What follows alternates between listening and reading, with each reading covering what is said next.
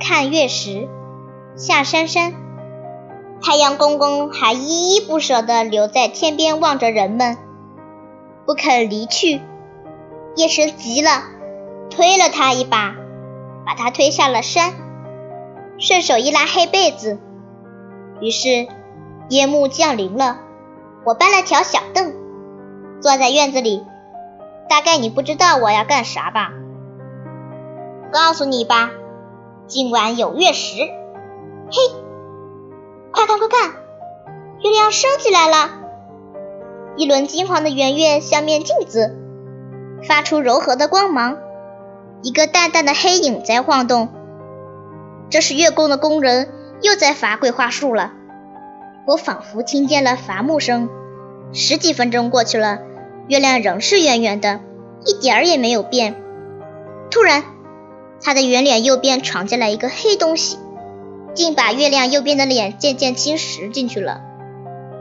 月亮的缺口越来越大，越来越深，后来变成了一把大书，又变成了弯弯的镰刀。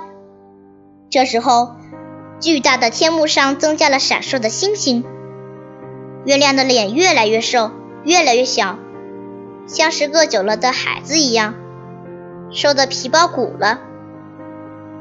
月亮连镰刀也不像了，只剩下细细的半个指环那么一丁点儿。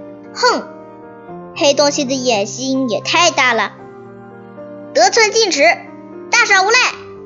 小星星瞪着眼，都有一肚子火。他们抗议着，可抗议有什么用呢？最后，黑东西还是把月亮整个吞没了。